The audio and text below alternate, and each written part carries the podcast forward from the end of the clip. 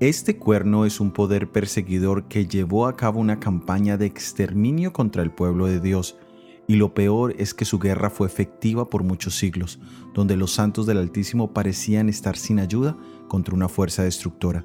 Su fuerza militar no era propia, sino que utilizaba la fuerza de otros poderes para llevar a cabo su agenda. Todo esto resultado de su poder persuasivo de hablar grandes cosas.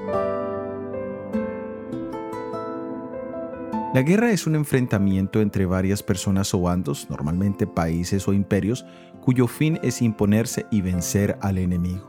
Nosotros vivimos en medio de una guerra espiritual, la cual es una batalla constante del bien contra el mal, Dios contra Satanás.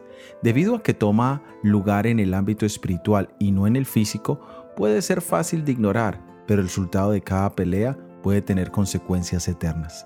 En el libro de Apocalipsis, capítulo 12, versículo 17, se nos dice, Entonces el dragón se llenó de ira contra la mujer y se fue a hacer guerra contra el resto de la descendencia de ella, los que guardan los mandamientos de Dios y tienen el testimonio de Jesucristo.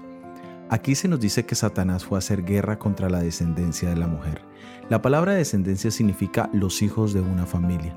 A veces espiritualizamos esta expresión y olvidamos que el enemigo está apuntando sus ataques a nuestros niños, adolescentes y jóvenes, porque sabe que si ataca a nuestros pequeños, las posibilidades de que nuestra descendencia espiritual crezca es mínima.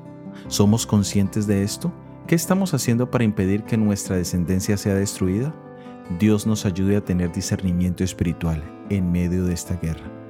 Soy Óscar Oviedo y este es el devocional Daniel en 365 días.